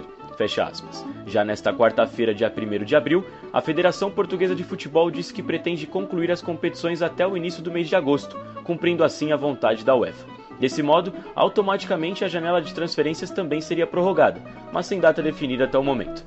Em relação aos jogadores, cujos contratos terminam até o dia 30 de junho, terá de existir uma negociação entre clubes e jogadores para prolongar esses contratos até que a atual temporada seja concluída. Já em relação às competições europeias de 2020 e 2021, o mais provável é que comecem apenas no mês de outubro. Focando agora no vai e vem do mercado lusitano, o Benfica deve vender o luso Pedro Pereira em definitivo para o Bristol City, atualmente na Championship, segunda divisão inglesa. O negócio renderia pouco mais de 5 milhões aos cofres das águias. Para chegar em Lisboa, o nome da vez é o goleiro turco Gurkan Shakir, do Trabzonspor. Entretanto, o Benfica ainda não fez uma proposta oficial aos turcos. Outro jogador que desperta o interesse benfiquista é o atacante brasileiro PP, do Grêmio. Porém, seu arquirrival Porto também tem interesse no atleta. Mas janela não seria apenas de contratações para os Dragões. Isso porque, segundo o jornal italiano Gazeta dello Sport, a Roma estaria disposta a pagar até 15 milhões de euros pelo atacante brasileiro Tiquinho Soares. Outros dois jogadores que têm seus nomes comentados fora do Porto são o zagueiro Diogo Leite e o atacante Moregá, sendo respectivamente alvos de Valência da Espanha e Leicester da Inglaterra. Como já dissemos em programas anteriores, o lateral esquerdo brasileiro Alex Telles tem tudo para sair do Porto, mas sem destino certo até o momento. Desse modo, os Dragões vão em busca do jovem espanhol Marque Cucurella, atualmente no Getafe. Entretanto, a vida do Porto não será nada fácil, pois o jogador desperta interesse de Chelsea, Napoli, Borussia Mönchengladbach e Bayer Leverkusen. Já no Sporting, outro nome de ex-jogador do clube circula em Alvalade. Trata-se do zagueiro José Fonte, atualmente no Lille da França. Essas foram as informações do Campeonato Português. Eu sou Edson Guimarães para o Futebol na Veia e Poliesportiva. Aqui o futebol corre com mais emoção. Fiquem em casa e cuidem-se, gajos. Pode deixar, o gajo. Vamos continuar aqui das nossas casas. A gente segue falando de futebol para você, sobre o mercado da bola e sobre o calendário, né? A gente tem essa dificuldade de entender de como que vai ser esse calendário ainda pelo futebol português em tantos outros. E o mercado da bola tá bem aquecido, hein, Ícaro? Alô, Ícaro Dias? Opa! Mercado da bola segue firme e forte lá pelo lado do, do futebol português e é em, é em definição ainda da, das datas, né? Segue a todo vapor no calendário do futebol português. É... O que eu achei muito ridículo foi a Federação Portuguesa querendo terminar o campeonato mesmo com portões fechados sabendo que Portugal também vive um problema complicadíssimo devido ao coronavírus, já que é vizinho da Espanha, né, totalmente territorial, né, o território português com o território é, espanhol. É, essa mudança de contrato vai dar pano para manga, rapaz, porque tem muito jogador que está em término de contrato, que não vai querer contrato de três meses ou contrato de seis meses. O Porto sofre com problemas de fair play financeiros. É, agora essa disputa aí do Benfica e Porto querendo contratar o, o PP do Grêmio. O Tiquinho que tem esse interesse da Roma, mas por ele ter sofrido um cartão vermelho na última partida da Europa League contra o Bayern Leverkusen, ele ganhou três jogos de suspensão. Então ainda você vai gastar. Que beleza, né? Você vai gastar um alto dinheiro para contratar o cara e não pode contar com o cara. Então isso é uma maravilha. O Coelha sendo sondado pelo Porto, mas o Porto tem um problema do fair play financeiro. Acho muito difícil o Porto contratar o jogador. O Coelho tem mais mercado para o futebol italiano, alemão, o futebol inglês. Então a concorrência é muito complicada para os Dragões é, contratar esse jogador e principalmente para os Dragões manterem o atual elenco para a próxima temporada. É isso aí. A gente vai também aguardando mais informações, mais é, sobre o que, que, vai acontecer por lá. Porto, Benfica, quem vai levar melhor sobre para ganhar né, o PP, né, jogador do Grêmio, uma jovem promessa, jogador que tem tido muito destaque no, no Grêmio, né? E quem sabe aí para qual dos times ele vai no final das contas. Mas eu tô acreditando que ele vai acabar parando do Benfica mesmo. E agora a gente vai pegar o nosso avião da Poliesportiva, porque vamos agora falar sobre futebol italiano lá na Itália, que o bicho tá pegando forte lá, viu? o negócio tá, tá, tá feio, viu? A Itália que registrou o maior número de mortes por conta do coronavírus, o maior número de casos, né, depois da, da China, né, de pessoas que morreram por conta do coronavírus. Agora você acompanha com o Kaique Ribeiro esse resumo, né, de alguns times que também já estavam com essa ideia de voltar a treinar. Vamos ver o que, que vai, vai ter de novidade aí nessa semana com o Kaique Ribeiro. Fala ragazzi ragazzi, tutto bene? Seguimos em quarentena aqui e por isso nada de bola rolando na Itália. Pelo contrário, hora de se preservar contra o coronavírus. Com isso, a Série A ainda não tem data para um retorno e os dirigentes já consideram atraso da temporada. Em reunião na última semana, presidente da Federação Italiana de Futebol, Gabriele Gravina, já afirmou a possibilidade da Série A terminar apenas em agosto. Ainda assim, a ideia da entidade é terminar a temporada atual, mesmo com atraso. Enfim, sem partidas acontecendo no Cáudio, os rumores de possíveis saídas na janela de transferências começam a tomar conta dos noticiários de futebol na Itália, a começar pela Juventus. Segundo rumores, uma reformulação está por vir em Turim, no lado bianconeri. A principal notícia é que, com o efeito do Covid-19 em solo italiano, Cristiano Ronaldo poderia estar pensando em deixar a Juventus ao fim da temporada. A economia italiana foi bastante afetada devido à pandemia. Com isso, vários clubes já trabalham com uma queda de suas arrecadações, como os bianconeros.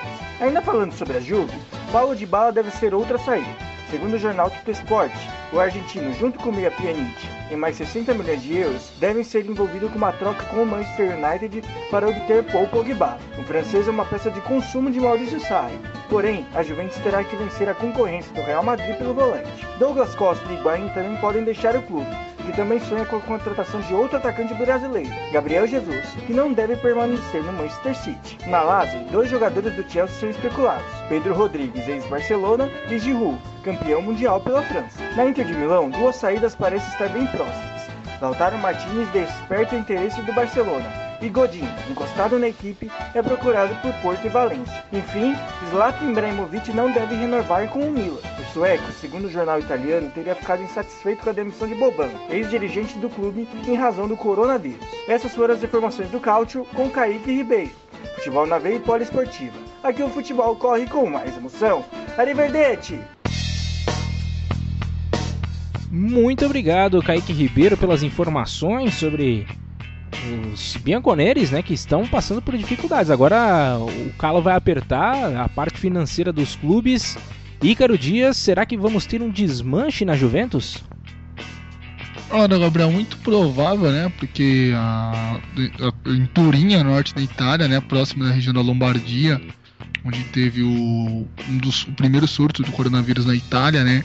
Então isso acaba afetando a Fiat, né, que é a, a principal patrocinadora da Juventus. Então provavelmente vai ser jogadores que nem o Divalo, o Pjanic, o próprio Kedira também está pedindo para sair.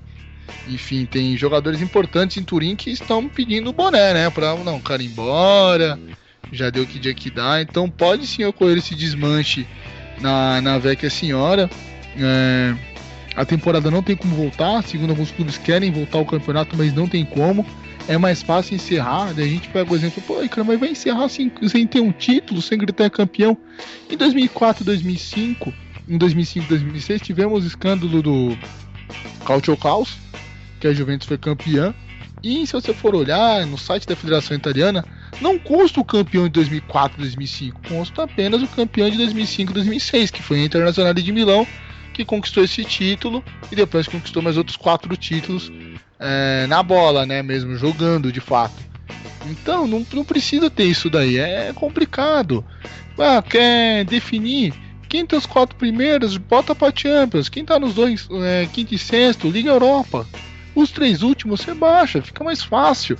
O pessoal quer complicar é sobre o Godin.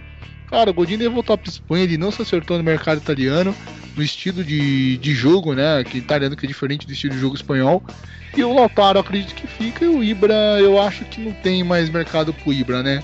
Ou ele volta para MLS, ele procura mercado alternativo, mercado asiático, até mesmo mercado sul-americano, mas jogar num grande clube da Europa, mesmo o Milan sendo atualmente um time médio é, devido aos investimentos, eu acho que ele não tem mais mercado assim, num, É, até, até consegue ter mercado no time médio na, na, na Europa, mas eu acho muito difícil, viu, Gabriel? É, também acho meio difícil, ainda mais agora que ele já tá com mais idade, né? Um grande jogador, mas que hoje já não tá conseguindo mais o mesmo desempenho, né? Vai envelhecendo, não tem jeito, né? Jogador de futebol é assim mesmo e o mercado vai se fechando, né? Infelizmente.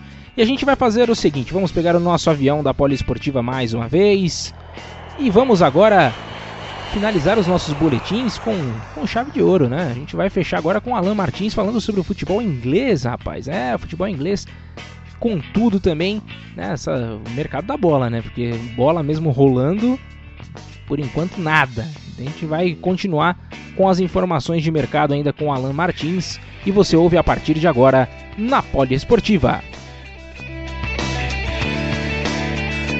Fala galera ligada no Futebol na Veia na Rádio Poliesportiva, tudo beleza? Bom, a saga contra o coronavírus continua na Premier League.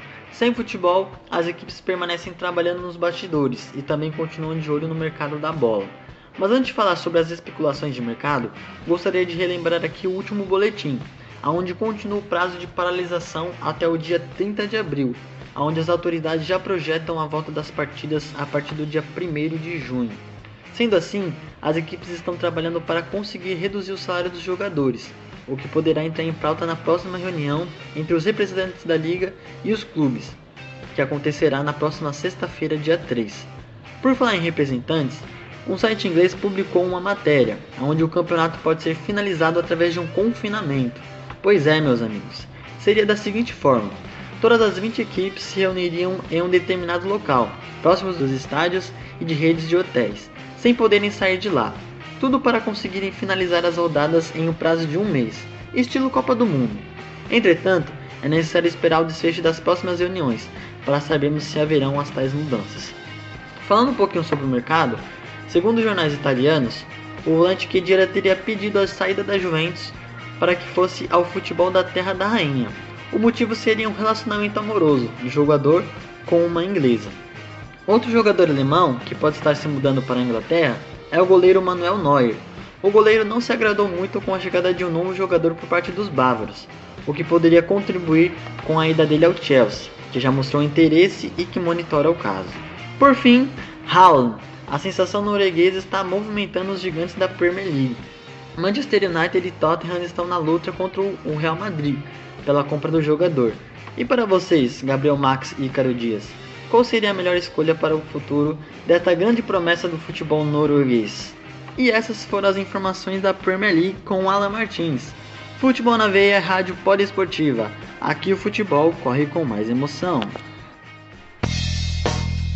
Tá aí, esse é Alan Martins falando sobre a Premier League, né? Durante essa semana aí, alguns jogadores demonstrando interesse né, em estar por lá. Kedira e Manuel Neuer Kedira por conta de um relacionamento amoroso com uma inglesa, olha que beleza, né? E o, o, Manuel Neuer porque está descontente também por terem contratado um goleiro lá já pra ficar como seu substituto lá no, no Bayern de Munique, né, Ícaro Dias? O negócio tá feio lá, hein? Ah, o negócio tá feio no Bayern, né? O, já tem um, já tá decretado que o Neuer vai sair. É, acredito pelo valor, o valor tem em torno da casa de 18 milhões de euros. É um valor interessante para o Chelsea contratar. O Chelsea precisa de um goleiro. O Chelsea que na época tinha Peter Cech e também o, o goleiro do Arsenal, o goleiro do Real Madrid, o Courtois. Vendeu o Courtois, comprou o Kepa do uh, Athletic Bilbao, pagou 60 milhões de euros. É, tudo bem que conseguiu até conquistar um título né, na, na Liga Europa, tudo. Com, é, teve uns problemas com o Sarri, mas não é um goleiro de confiança, então eles querem ter o, o Neuer. Tem o Donnarumma correndo por fora, mas o Donnarumma é três vezes mais caro do que o Neuer. Coutinho sendo monitorado por times ingleses. O Haaland podendo pintar no Trafford também, tendo essa concorrência com o Real Madrid. E eu não acho justo a Premier League voltar daqui 28 dias. Eu acho uma tremenda falta de respeito com o povo inglês porque em 28 dias não esse vírus não vai sumir, essa curva pode cair, mas também não, você não pode tentar. Ah, vou lá, faço um campeonato e depois cria a segunda onda, que todo mundo fala que isso pode acontecer. E é, eu acho que isso é um erro muito grande né, da, da Federação Inglesa de Futebol, né? Até do... mesmo porque tem que contar com, o seguinte, com a seguinte situação: os times vão ficar viajando né, de um lado para o outro, né? Sim, sim, é, tem isso. Ainda lá, ah, vamos alugar um hotel para todo mundo ficar junto. É a mesma maneira de você estar tá colocando todo mundo no, no estádio, tudo. Vai estar tá todo mundo vivendo no mesmo ambiente. Não é correto. E uma coisa que eu acho muita sacanagem, Gabriel, é você, ah, vamos fazer um quadrangular final para decidir o título. Falta uma vitória pro Liverpool ser campeão. Uma. Você vai mudar todo um regulamento sabendo que tem um time que só precisa de um jogo para ser campeão. É absurdo, cara. É, é, é, lamentável a atitude da Federação Inglesa. É, sinceramente, dá, dá vergonha ali. Chega a dar até um, uma paura, né? Ô, bota paura nisso, rapaz. É, é lamentável. O Liverpool perdeu um jogo que foi pro Watford por 3 a 0 Tem uma campanha impecável, melhor ataque, melhor defesa. Ficou quase bateu o recorde do Arsenal de jogos invictos na história da, da Premier League para agora, ah, não, vamos mudar todo o campeonato para dar chance para outras equipes. Não, tá errado. Você precisa fazer um, sei lá, um, um, um torneio mata-mata para definir ali quem tem chance de Champions League, de Liga Europa. Aí sim, eu até concordo para definir a vaga, mas o título a gente já sabe que é do Liverpool. Quando acabou, encerra a conversa. É isso aí, a gente vai né, esperar para ver qual vai ser, a, no final das contas, a definição né, de, de campeão da, da Premier League. Mas o fato é que realmente, né, seria uma sacanagem, né, mudar agora nessa altura do campeonato literalmente, né, para o Liverpool ter que brigar por esse título aí de uma forma diferente, né? Vamos aguardar. É tipo no Brasil nos anos 90, você tinha um primeiro turno que era pontos corridos, classificava os oito primeiros e depois virava mata-mata. O, o, que impede o oitavo colocado de lá, um exemplo, seja o Tottenham, o oitavo colocado do inglês, ir lá eliminar o Liverpool? Pode acontecer, então não é certo. É verdade. E chegou o nosso momento tão esperado do programa aí, Caro Dias. Está ansioso pela entrevista? Ah, tô, viu? Tô porque é um jogadoraço.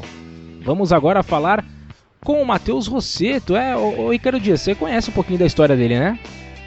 Conheço, é jogador da base do Furacão, né? De que é, lá do CT do Caju ah, conquistou a Copa do Brasil, conquistou também a Copa Sul-Americana, trabalhou com treinadores renomados, né? Tanto o Fernando Diniz quanto o Thiago Nunes, esses treinadores emergentes dentro do nosso cenário nacional. E é um cara que aprendeu muito com eles, né? À toa que já está disputando aí é, competições internacionais agora lá na MLS. É isso aí, a gente vai fazer o seguinte, então. Gostaríamos desde já de agradecer ao Matheus Rosseto por essa entrevista né? A gente vai começar agora efetivamente e agradecer mais uma vez por ele se predispor a dar uma palavrinha conosco. Seja muito bem-vindo, Matheus Rosseto. Vamos agora fazer as perguntas para ele, ele vai respondendo aqui para a gente, beleza? Então vamos lá. Ô Matheus, seguinte, cara, é, você acompanhou essa evolução do Atlético Paranaense nesses últimos anos, né? É, partiu de um clube coadjuvante até uma das principais forças nacionais.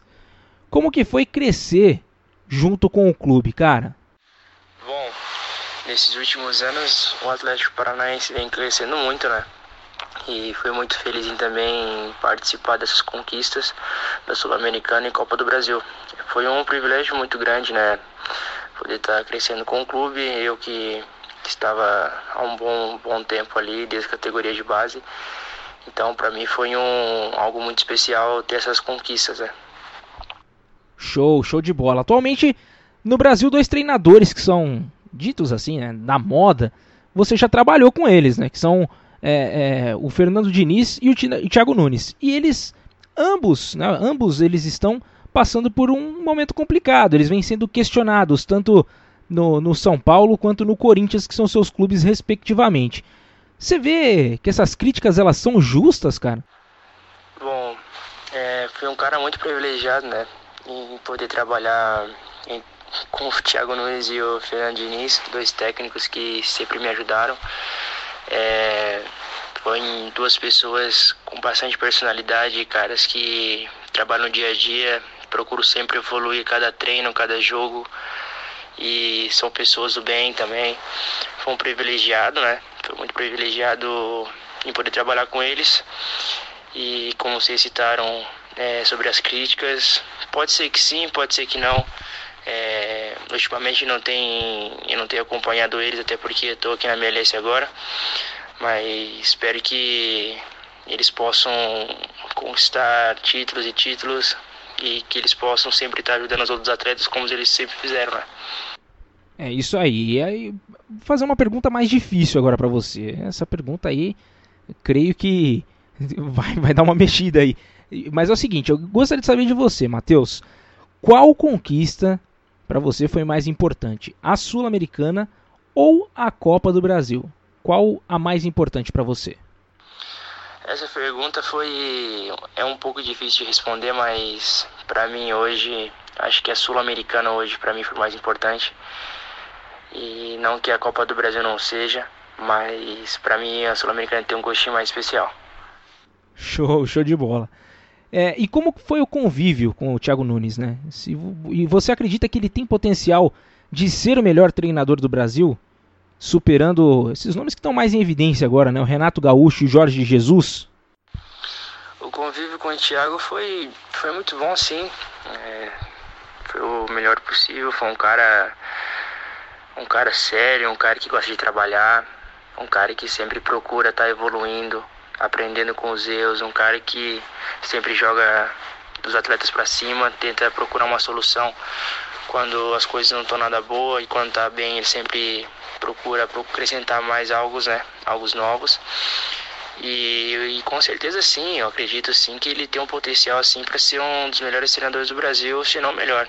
É, o tempo irá dizer ainda, né? Se ele irá chegar como um dos principais treinadores do Brasil. E como falando agora sobre Major League Soccer, sobre o Atlanta, que é o time que você está defendendo agora, como que surgiu o interesse do Atlanta? Teve pro, proposta de outros clubes? E, e, e, se caso sim, né, por que escolha de um mercado emergente no futebol? Bom, esse interesse do Atlanta surgiu muito rápido, né? Essa proposta veio muito rápida. Houve também outros clubes interessados, mas o que me chamou mais a atenção aqui do, do, do Atlanta, né? Onde está se construindo um projeto muito novo. Há pouco tempo que o clube está aqui tem conquistado grandes títulos. Isso me, me puxou muito a atenção. É uma liga que está, que está crescendo a cada ano, né?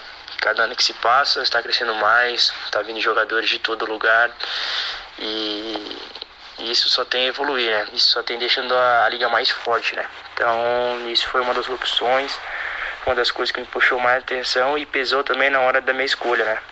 É, boa. E, e você acredita que a Liga irá abrir as portas para você, as portas da Europa, se o velho continente é um sonho para você? Acredito sim, acredito sim, né? Acredito que abre muitas portas para a Europa aqui do lado, né? E é um sonho meu, né? É um sonho meu ainda poder jogar lá. Eu sonho muito com isso, vou buscar meu sonho, espero vou trabalhar, fazer de tudo para eu poder realizar esse sonho que é jogar no velho continente. Né? E mesmo com toda essa parada, né? Com toda essa história de coronavírus, tudo que está acontecendo, qual a expectativa para essa temporada no Atlanta, né? O clube vem numa crescente nos últimos anos e gostaria de saber de você se você acredita que você está chegando para ser titular, visto que você já marcou gol e tudo mais, está ganhando seu espaço. A expectativa é a melhor possível, né? É, por mais que agora teve esse problema do coronavírus, chegou, chegou do nada, foi um, um baque pra gente, né? É, mas a hora que tudo se normalizar, vamos voltar focado. É, quero treinar para ser titular com certeza. Vim aqui para conquistar alguns objetivos pessoais e também pelo clube, né? Que é um clube que vem crescendo a cada ano vem crescendo de uma forma extraordinária. Espero poder chegar aqui para ajudar meus companheiros, ajudar o Atlanta e ser muito feliz, né? E nesses primeiros dias, né, no seu novo clube, quais foram as diferenças que você encontrou com os clubes do Brasil? Questão de treino, convívio com os colegas de clube, estrutura, cultura, alimentação, etc.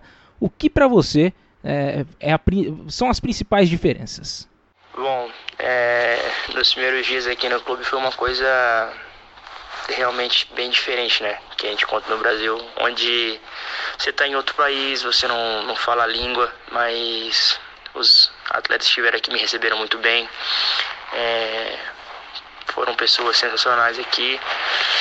E em questão de treinamento é um pouco diferente, né, no meu ponto de vista foi é mais intenso os treinos.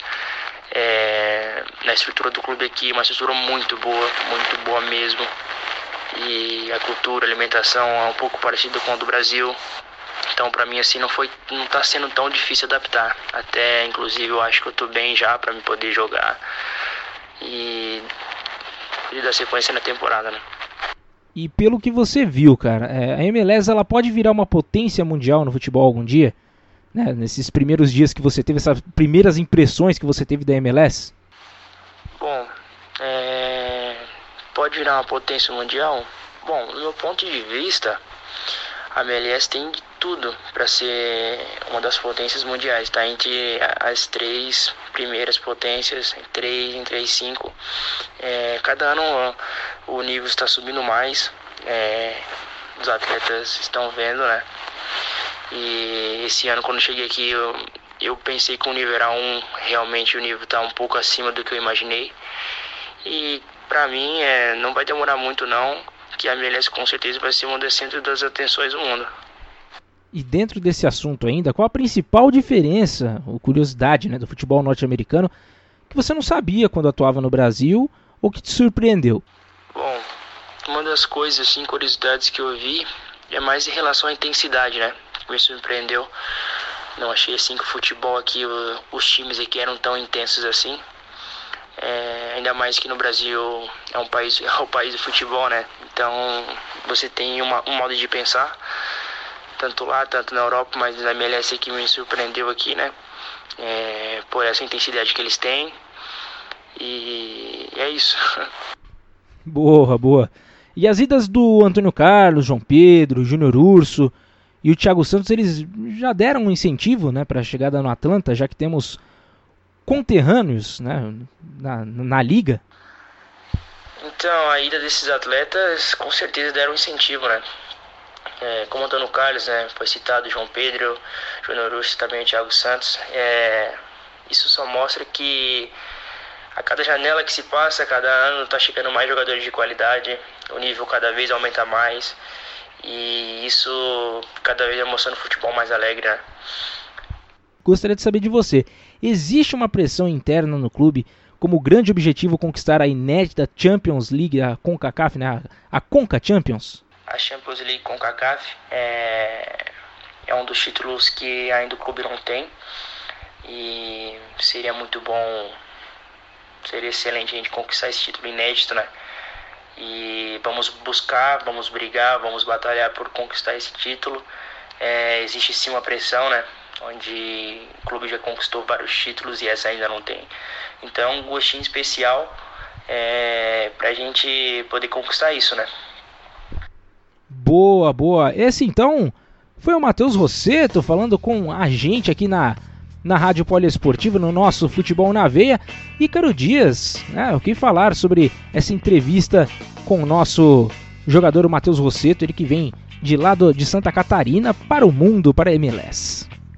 Entrevista muito boa, Gabriel. Ele relatando aí como que surgiu essa, esse interesse, que ele, que, que ele aposta que vai ser uma das, uma, cinco, uma das cinco ligas mais fortes aí do mundo daqui a algum tempo. É importante ele ter essa visão de mercado, apostar no mercado norte-americano para tentar dar voos maiores na carreira. O trabalho com o Thiago Nunes, o trabalho com o Fernando Diniz. É, ele falou que o título importante dele é a Copa Sul-Americana. Em tentar também ganhar a, a Conca Champions, enfim. Essa mentalidade vencedora que a Atlanta precisa, né? A Atlanta que teve uma temporada passada muito boa, né? A temporada regular, depois a lesão do Joseph Martinez, é, o time não aguentou e acabou perdendo a final lá do, da MLS, né? O campeão foi o Seattle Sounders. E vamos ver agora se nessa temporada a Atlanta consegue o título. É, com esse fôlego novo, né, do Matheus Rosseto chegando com força máxima por lá na Major League Soccer e agradecendo a ele mais uma vez pelo por ter disposto por ter se disposto a responder as nossas dúvidas, né, sobre a carreira deles, como, como, como tem sido essa adaptação lá na Major League Soccer. E um grande abraço para o Matheus Rosseto. Muito obrigado pela entrevista, viu? E a gente vai fazer o seguinte agora. Vamos chegar ao fim do nosso programa, né, Ícaro? Ah, mas tem aquela homenagemzinha especial para aniversariante da semana, né? É, vamos lá. A gente vai acompanhar também uma homenagem especial para Clarence Seedorf. É isso, né? Exatamente. Nessa semana faz aniversário também hoje, né? Nesse dia 2 de abril. Tem aniversário do Edmundo, tem aniversário também do Denner, né? Os dois que iam completar 49 anos. Né? O Edmundo que completou 49, o Denner que infelizmente morreu num acidente de, de carro em 95. E o Sidão, aí, o eterno Sidão da torcida do Botafogo aí, que completou ontem mais um ano de vida. E o nosso poeta da bola, Eric Filardi, fez uma homenagem bem legal pro Clarence Seedorf. Então vamos lá, vamos ouvir então essa essa homenagem para Clarence Seedorf, ele que veio lá do Suriname, né? Ele fala português, fala holandês, o cara é, é poliglota, viu? Vamos lá, vamos acompanhar então essa singela homenagem para o aniversário de Clarence Seedorf.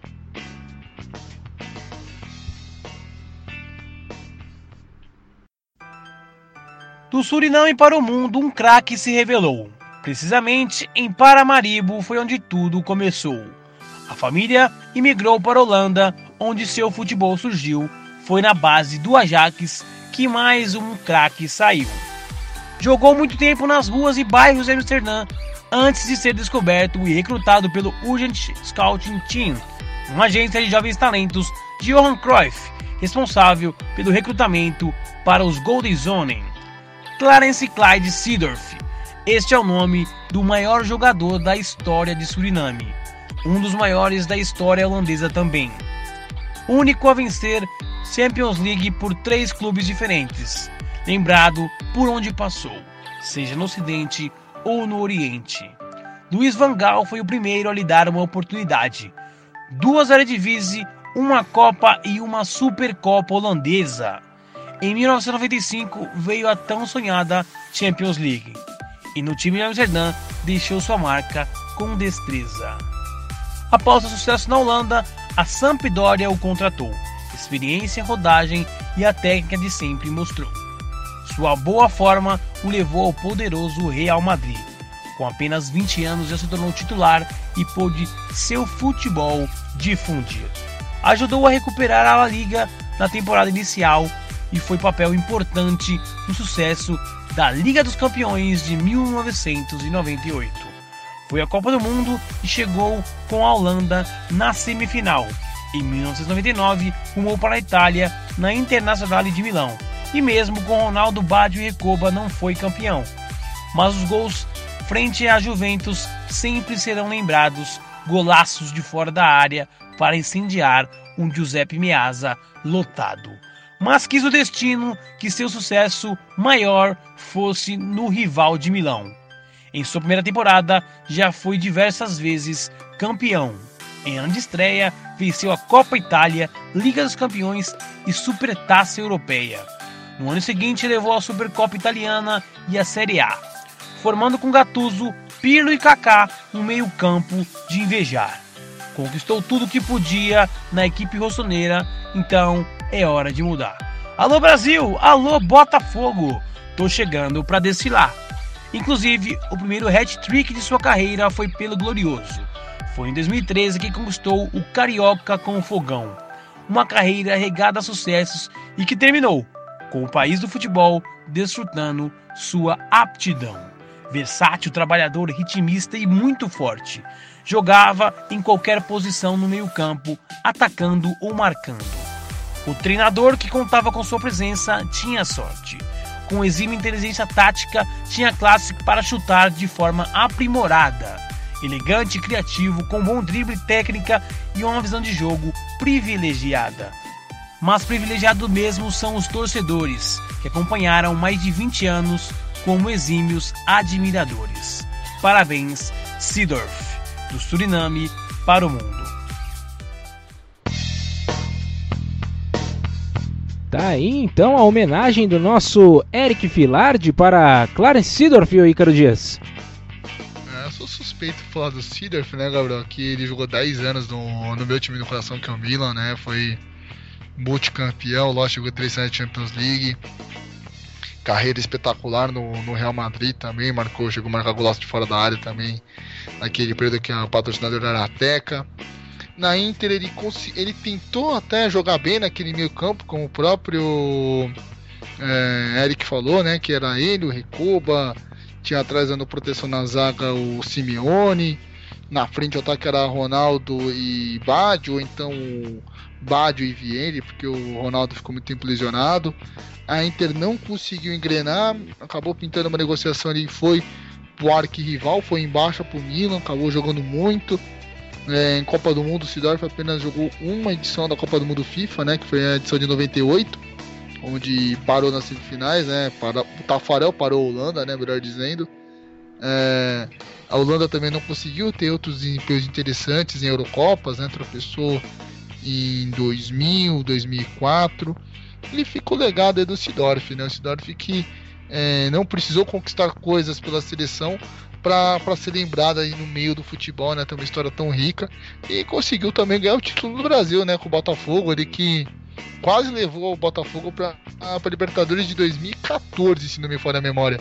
Foi um, assim, um grande feito para a equipe que era treinada na época por Oswaldo de Oliveira. É isso aí, Ícaro. E agora sim, vamos chegando ao final do nosso programa. Por favor, Ícaro Dias, as suas considerações finais. Muito obrigado, Gabriel. Muito obrigado ao nosso apoio ouvinte. É, não deixe de seguir a Rádio Esportiva nas mídias sociais, tanto no Instagram, arroba Rádio Esportiva, no Twitter, R Esportiva, no Facebook, Rádio Esportiva, no YouTube, arroba Poliesportiva.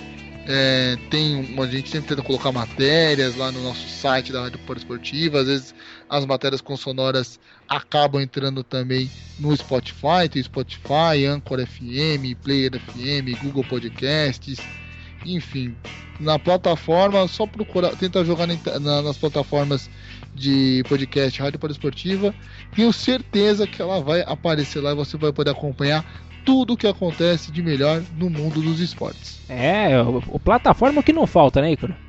Ah, a plataforma poliesportiva é que nem é, o Sidorf. Tem um monte de título, a gente também tem um monte de plataforma para divulgar o nosso trabalho. É isso aí. Não deixe também de acompanhar o Futebol na Veia nas suas redes sociais, no, no Instagram, arroba futebolnaveia.br, tá bom? No Twitter, é fn, arroba fnvbr.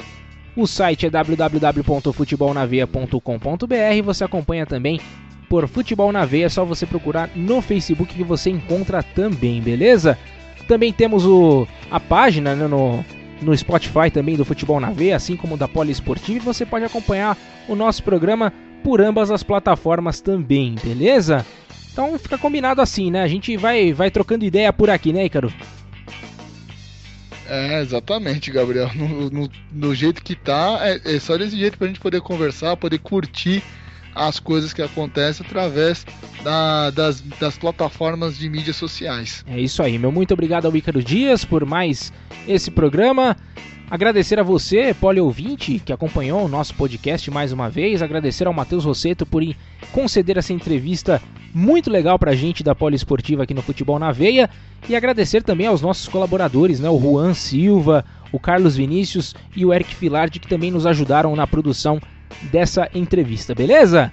Meu grande abraço a vocês. Muito obrigado. Próxima semana, se Deus quiser, estaremos aqui mais uma vez para o nosso 33 programa. E um abraço para você. Valeu. Fui até a próxima.